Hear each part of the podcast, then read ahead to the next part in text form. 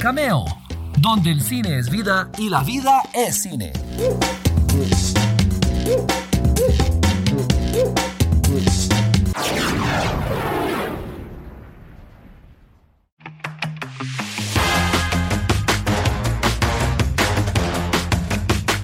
¿Qué tan importante es para ustedes ser popular? Bueno, puede que mucho, poco, nada, pero lo cierto es que somos animales sociales. El ser humano sobrevive porque es fuerte en manada, porque puede colaborar, cazar animales más grandes y fuertes, cuidar de los enfermos, proteger a nuestras crías, ancianos, idealmente. Sí, el asunto es que nuestro cerebro está cableado, o sea, está, está programado para querer agradarle a los demás. Por eso imitamos a los fuertes de la manada, por eso la gente le sigue, por eso existen las modas, las tendencias, queremos pertenecer. Era, al principio al menos, un asunto de supervivencia. Ahora ser, no sé, el popular de la clase es algo parecido a comparar a los lobos antepasados de los perros actuales con alguna de esas razas que viaja en el bolso de alguna señora de plata. esos microperros, esos como simulacros de criaturas caninas. Pero bueno, la esencia es la misma. Ser popular hoy en día es como lograr esa aceptación social que nos puede traer ciertas ventajas sociales, como ese poder especial que la gente quiere absorber de lo que cree que significa ser famoso. A ver, ¿cuántas películas y series se basan en un personaje principal intentando ser popular en el colegio, en la universidad o en el lugar de trabajo? ¿Cuántas veces también la historia es más bien de alguien no popular que de alguna manera le está dando su merecido al grupo de los populares, porque la gente y el cine ama las historias de alguien en alguna posición de privilegio recibiendo castigo. O sea, ¿cuántas veces han visto historias semejantes? Cuando hablamos de celebridades, la popularidad es una ventaja de vida, es, algo comercial para ellos o ellas, sus proyectos, para quienes trabajan con ellos, para quienes pagan también para ver lo que hacen o venden. Por eso es que ningún patrocinador busca al actor o actriz que acaba de llegar a Hollywood a ser mesero mientras persigue un sueño. No, no, pero alguien como Tom Cruise o Harry Styles o Zendaya bueno, ellos tienen que quitarse los contratos de encima, más bien les llueven. Ahora, siendo algo que mueve millones de dólares y euros y Bitcoin, lo que quieran, ¿quién determina qué tan popular es un actor o una película o una serie o algo? A ver, podemos ver redes sociales, podemos ver también el dinero que hace una película, pero algo tan importante para el comercio no se deja a la deriva. Ya cuando algo se volvió popular, ya, ya fue, ya el, comercio va a llegar tarde. La idea es predecir, la idea es ver eh, quién está realmente caliente como para apostarle el dinero o los proyectos. Entonces, ¿cómo hacen para ver qué tan popular es un actor, película, franquicia, etcétera?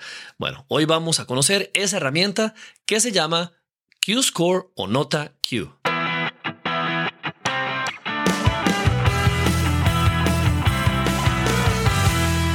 Así es, mis queridos cinéfilos y cinéfilas, hoy nos vamos a adentrar en otra parte del mundo del cine que es precisamente el juego de la popularidad, porque a la popularidad la persiguen los anunciantes eh, o patrocinadores y a ellos los persigue el dinero y entonces de ahí es que surgen los medios para hacer cosas.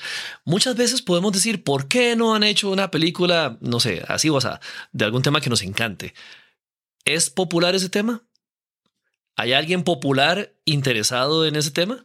¿Hay alguien con poder interesado en ese tema, juegan un montón de factores. Entonces es lógico que el mundo del mercadeo, ya que este, hay tanto en juego, quiera adivinar a dónde está, a dónde está el calor, a dónde está la popularidad para ver hacia dónde enfila sus baterías. Ok, esta herramienta que les comenté antes de la introducción se llama Q-Score o Q-Rating también, o Rating Q o Nota Q. Es una forma de medir la familiaridad y la atracción de una marca, celebridad, compañía, producto de entretenimiento, no sé, desde un videojuego hasta un cómic, hasta un show de televisión, y se utiliza en los Estados Unidos. Entre más alta es esta calificación, eh, significa que la persona o el objeto o el producto recibe más eh, o es visto bajo una luz muy positiva por el público. Ok, ¿cómo funciona? ¿Cómo buscan averiguar si algo es popular o no? Ok, de forma súper resumida les cuento cómo es que se utiliza, cómo funciona.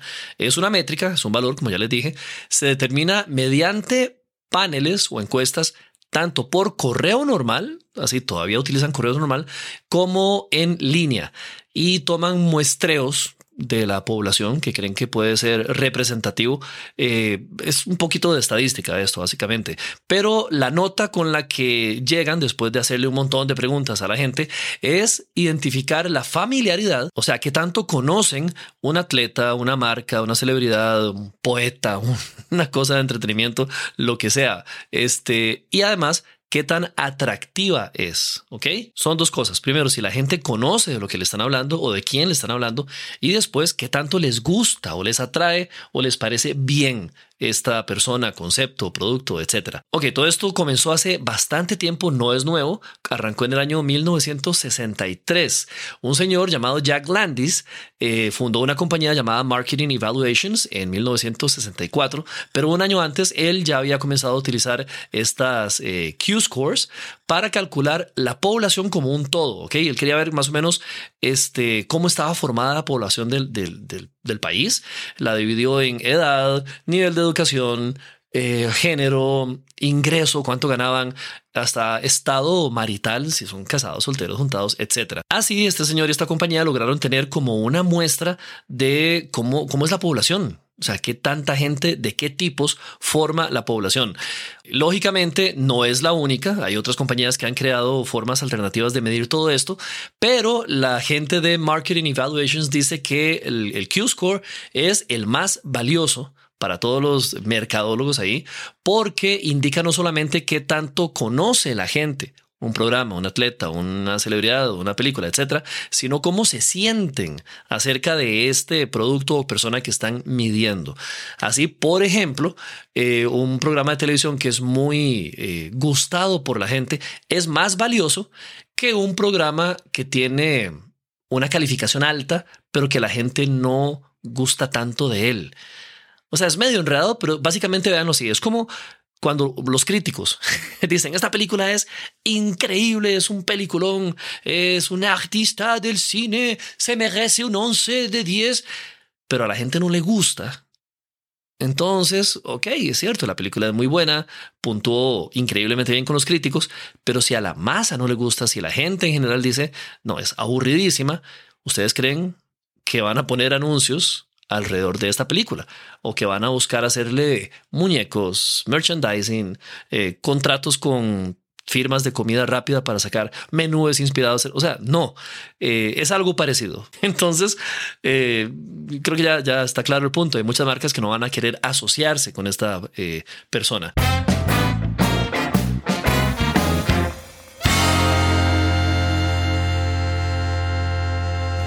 Como hay tantísima cosa que se podría evaluar o calificar, la gente de Marketing Evaluations decidió hacer ocho categorías, ¿ok? Para medir esta nota Q. Uno, Brand attachment o apego a las marcas. Esto se usa para calificar a nombres de compañías, nombres de marcas. Después, eh, Cable Q, que se utiliza para calificar programas de televisión de cable. Eh, Cartoon Q, ese se utiliza para personajes de fábulas, de dibujos animados, de videojuegos, de juguetes y de todos los productos similares. Hay otro muy curioso que se llama Dead Q o Q muerto. y ese califica la popularidad actual de celebridades ya fallecidas, porque ustedes saben que una celebridad muere, pero su legado permanece. De hecho, ahorita podríamos hablar de que, no sé, por ejemplo, Elvis, luego de la película de Baz Luhrmann, está atravesando por una fase bastante buena de popularidad. De hecho, nunca, nunca ha bajado. Elvis siempre ha sido una de las celebridades que más dinero gana y que más mercancía vende aún después de muerto junto con todos los iconos que se puedan imaginar, que James Dean, que Michael Jackson, que Marilyn Monroe, eh, Kurt Cobain, también Chris Cornell, no sé, gente que ya no está con nosotros, sigue permaneciendo en la cultura popular y entonces sigue siendo calificada por cosas como esta nota Q, o en este caso, el Dead Q, o el Q muerto. También otro que se llama eh, Kids Product Q, o producto Q de niños, que este, mide la respuesta de los niños a las compañías, no a juguetes, sino a las compañías y a las marcas. Otra categoría se llama Performer Q o Artista Q, que básicamente califica a las celebridades que todavía están vivas. Sports Q o Deporte Q, que lo hace con figuras del mundo del deporte. Y finalmente TV Q, que como su nombre lo indica, se trata de calificar programas de televisión. Por cierto, estos apartados de televisión y cable lo que hacen es calificar series activas, no, no series que están ahorita como en, repetición, ¿verdad? También, dado que es una herramienta tan valiosa, o sea, muchos la ven como, como la Biblia de la popularidad, hay clientes que pueden encargar estudios Q para medir las cosas que ellos quieren. Por ejemplo, allá por el año 2000, la marca de computadoras IBM, ¿la recuerdan? Ellos contrataron a Marketing Evaluations para calcular la nota Q de Deep Blue. Para los que no recuerdan o no estaban vivos en ese momento, Deep Blue fue una supercomputadora que derrotó al Grandmaster de ajedrez Gary Kasparov. Fue considerado uno de los, es considerado uno de los más grandes seres humanos en, en el deporte del ajedrez. Sí, es un deporte. y hicieron una, hicieron una computadora que finalmente logró ganarle. Y entonces, obviamente, querían saber cuál era la nota Q de esta computadora para ver cómo la gente la veía. Y resultó que tenía un Q de 9, que era bastante alto. De hecho, en esa época empató así en, nivel Q, con gente como Carmen Electra, Howard Stern, que era un DJ muy famoso, y, ojo, Bruce Wayne. Así es, Batifanáticos y fanáticas. Deep Blue, la supercomputadora, quedó empatada en popularidad con Bruce Wayne. O sea, vean todo lo que se puede hacer con esta nota Q.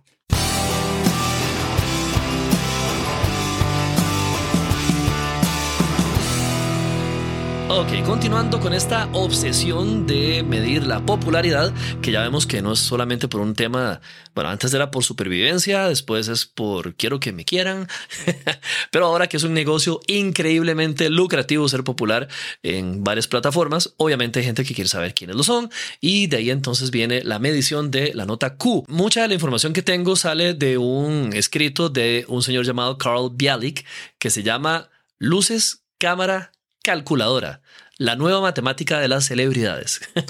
Era un artículo que salió en el Washington Post y en otros periódicos muy importantes donde se habla de cómo los departamentos de mercadeo están pero así lanzándose como, como hienas sobre una presa a analizar cuál es el poder de estrella o el star power de muchas figuras públicas o como ya vemos, nota Q.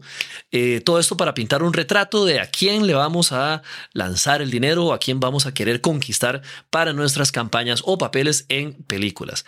Eh, como ya les dije, esto lleva mucho tiempo, más de cinco décadas, ¿verdad? Y se hace dos veces al año, eso es importante, dos al año.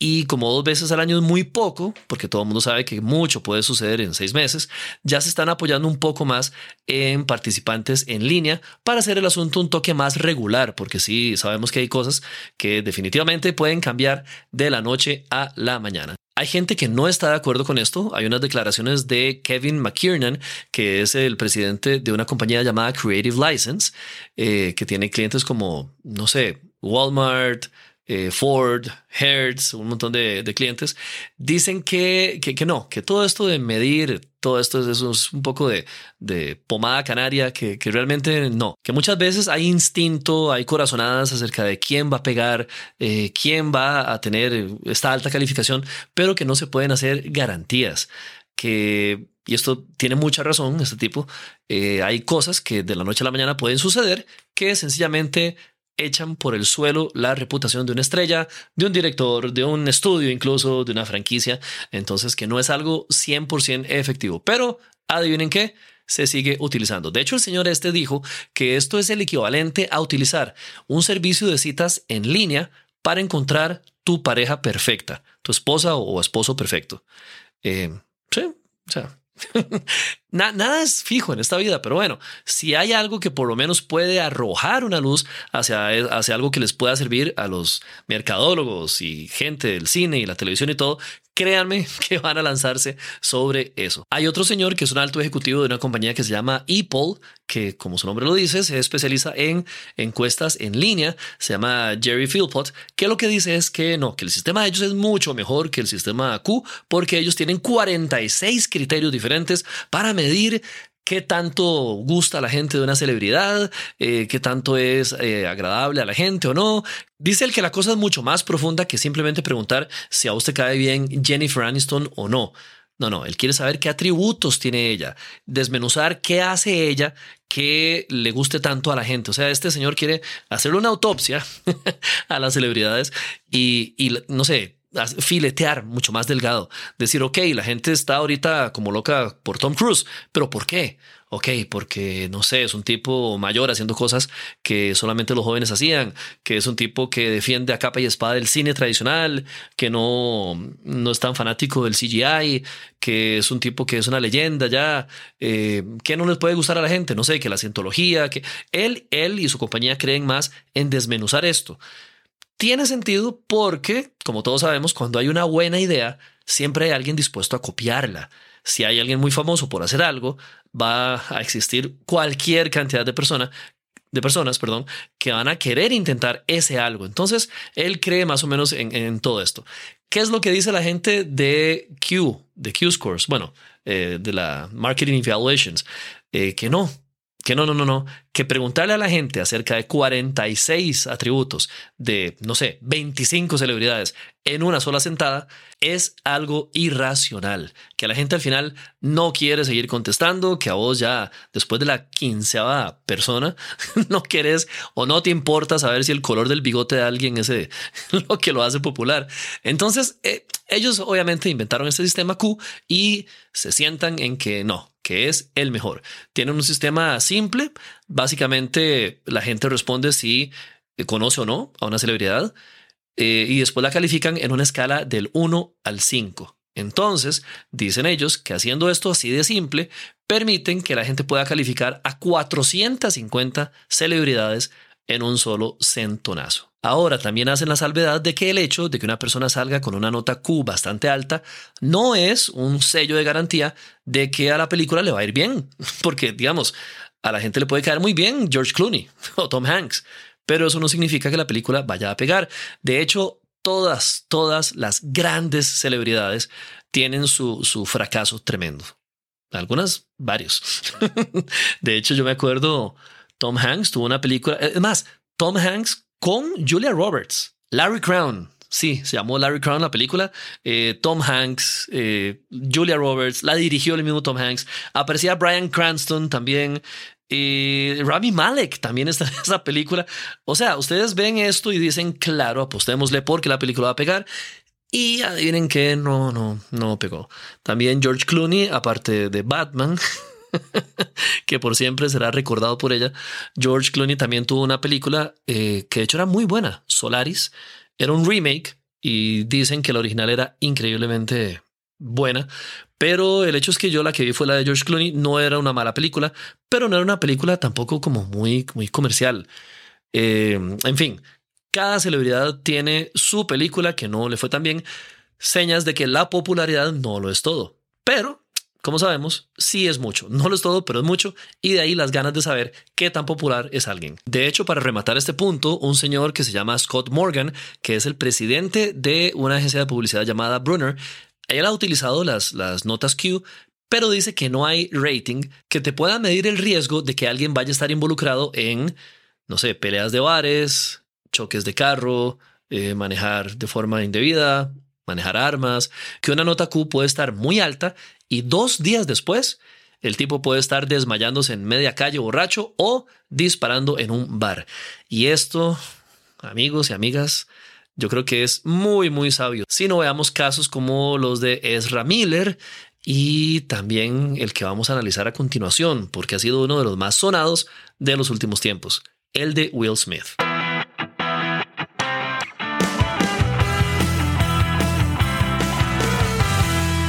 Cada cierto tiempo sale algún escándalo tan grande para alguna celebridad que no pocas personas se apresuran a decir que ya está popularmente muerto o muerta, que su carrera está en la cloaca, que nunca se va a recuperar de esto, y a veces es cierto, y en otras ocasiones no tanto. Entonces, la más grande en historia reciente es la de Will Smith, la famosa cachetada que le pegó a Chris Rock en vivo y en directo el 27 de marzo del 2022 en la ceremonia de los premios de la Academia, los Oscar. La fiesta principal del cine fue el escenario donde Will Smith abofeteó a Chris Rock. Muchos creímos que, era una broma, que era parte de algún sketch, eh, pero realmente no. Y bueno, ya se han escrito ríos de tinta sobre esto. Ya no tengo que recordarles qué fue lo que pasó, pero ese es el contexto. Will Smith, antes de este incidente, siempre, así de forma consistente, siempre estuvo en el tope, en el tope de todas las celebridades que calificaba cada año, dos veces al año, de hecho, Q-Score. Él estaba a nivel de figuras como Tom Hanks, que ya hablamos de él, Denzel Washington, eh, o sea, gente que no solamente es famosa, sino también querida y admirada. Ahora, entre la medición que se hizo en enero, antes de la cachetada, y la que se hizo en julio, la primera, después de la cachetada, la nota positiva, porque también hay notas negativas, ¿verdad? La nota positiva Q de Will Smith se descalabró, o sea, se lanzó en zambullida desde una nota de 39, que era así estelar, a un 24. ¿Ok? Eh, tal vez estamos acostumbrados a que uno diga, se descalabró a 5. No, no, las cosas no son tan radicales en el mundo. Ustedes saben que hay gente que puede, no sé, condenar a alguien por hacer algo y otra gente lo aplaude. Entonces, esto es una buena, un buen momento para decir que no todo es tan definitivo como parece, pero en asuntos de notas sí es un descalabro monumental, sí es una caída estrepitosa. Eh, de hecho, eh, uno de los ejecutivos eh, llamado Schaefer de la firma calificó a esto como un declive muy significante y muy precipitado. Para completar esto, la nota negativa de Will Smith, esto es la gente que tenía una mala, regular o, pésima imagen de él, se duplicó. De hecho, más, más que el doble. Saltó de menos de 10 a 26. La nota negativa Q promedio, de acuerdo con Schaffer, es de un 16 o 17. O sea, para todas las personas que existen eh, o que ellos califican, es normal que tengan unos 16 o 17 puntos negativos. ¿Por qué? Porque nadie es una olla de oro para que todo el mundo lo quiera. y hay gente que no quiere oro. Entonces, imagínense. El, el, promedio es 16 o 17 y Will Smith se disparó de 10, que era menos negativo que el promedio, a 24. Ahora, no solamente el daño se limitó al señor Will Smith, hubo alguien más que sufrió de acuerdo con ellos y de acuerdo con este espectáculo que hicieron. Su esposa, Jada Pinkett Smith. Ella también tuvo un daño significativo a su imagen pública en los meses recientes. Su eh, nota positiva era bastante negativa antes, estaba en 13, la, la positiva, y cayó a 6 y su nota negativa saltó de 29 a 44. O sea, estábamos aquí con alguien que nunca tuvo una nota positiva en primer lugar. Este, no sé, no sé qué habrá, antes de esto no sé qué habrá incidido en que Jada Pinkett Smith tuviera una nota tan baja, pero, pero sí, ella estaba en 13. 13 de positivo y cayó a 6 y saltó de 29 a 44 lo negativo. En contraste, ¿qué le pasó al otro involucrado? Chris Rock. Adivinen. Listo, adivinaron. Nada. Exacto. No tuvo efecto la cachetada en él. Entre enero y julio, sus notas positivas y negativas quedaron en 20 y en 14 respectivamente. Pero en la nota que ve que tanto lo conoce el público, ahí sí saltó de 66 a 84. Entonces, como resultado de esta cachetada, mucho más gente supo quién era Chris Rock, pero eso no le ayudó ni a que lo quisieran más, ni lo afectó eh, a que lo quisieran menos o en que lo malquieran. Eh, el tipo quedó igual, quedó igual, pero más gente lo conoce. Y eso podríamos decir que es ganancia. Ahora, no crean que esto que le pasó a Will Smith ha sido la peor caída que ha existido en la historia. Nuevamente, este ejecutivo Schaefer dice que no es tan malo como lo que he visto en otras celebridades que han experimentado eventos antisociales. ¿Cuál es una que él citó que era peor que la de Will Smith? El escándalo de infidelidad de Tiger Woods, el, golfista, del año 2009. Muchos tal vez no lo recuerdan o hay gente a la que no le interesa tanto el chisme, pero sí, Tiger Woods en la cima del mundo del golf eh, tuvo ese escándalo de infidelidad y su imagen quedó pero destrozada. Otra celebridad que ha atravesado por escándalos recientes es el señor Johnny Depp, quien tuvo algunas eh, acusaciones de abuso doméstico y también tuvo un juicio de abril a junio del 2022 de difamación en contra de su esposa, eh, bueno, ex esposa, Amber Heard. Él salió intacto con una nota positiva de 35. Esto es bastante, bastante bueno. Eh, así que ven cómo funciona esto. Hay gente que sale bien parada de algún escándalo, hay gente que sale muy afectada y hay gente que sencillamente el escándalo les pasa por encima y ni siquiera los toca. Aunque tal vez, tal vez en virtud de lo, lo que se escriba del escándalo, sean más conocidos después que antes. Ahora, siguiendo con el caso de Will Smith, para hablarles más de estas cosas que mide la nota Q. ¿Quién lo castiga más? ¿Quién lo perdona más? Resulta ser que la gente que se identifica como mujer y la gente que no es de raza negra o afrodescendiente eh, lo castigan más que la gente que se identifica como hombre o la gente afrodescendiente. O sea, mujeres y gente no de raza negra se lo cobró más caro. Entre la gente que es eh, hombre y gente que no es de raza negra o afrodescendiente, la escala negativa solamente se elevó 9 puntos, de 7 a 16. Y como ya vimos antes, está dentro del promedio. O sea, los hombres y la gente afrodescendiente no, no pensó peor de, de Will Smith. Ahora, la forma en la que cayó la calificación positiva de él sí fue igual prácticamente para todos los grupos. Eh, de 49 a 35 bajó la opinión positiva de él entre la gente afrodescendiente y de 35 a 22 bajó para la gente no afrodescendiente. O sea, la, la gente que ya pensaba mal de él no pensó peor por la cachetada.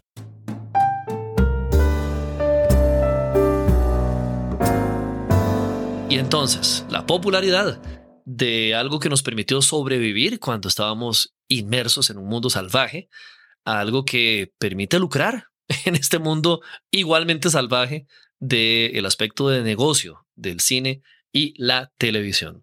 Como siempre, muchísimas gracias de verdad. Quiero de verdad, de verdad, en serio, si ustedes tienen algún tema que deseen pedirme que investigue, si tienen alguna sugerencia, pueden hacerlo a través del correo que ya ustedes conocen, también a través de redes sociales y voy a poner a disposición de ustedes un servicio de nota de audio, es un WhatsApp que ustedes pueden utilizar para poder eh, dejarnos opiniones, dejarnos mensajes.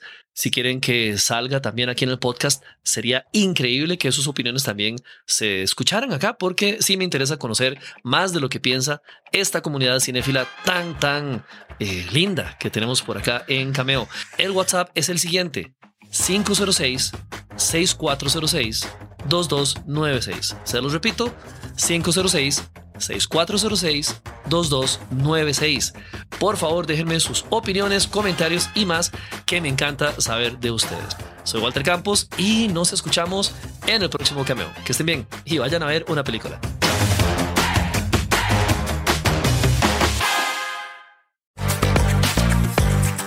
Gracias por estar una vez más en Cameo, donde el cine es vida y la vida es cine. Seguí nuestras redes sociales para disfrutar de contenido diario a través de Cameo Movie Blog en Instagram, Threads, X y ahora también en nuestro canal de YouTube. Apreciamos tus comentarios y sugerencias a través del correo cameo.waltercampos.com.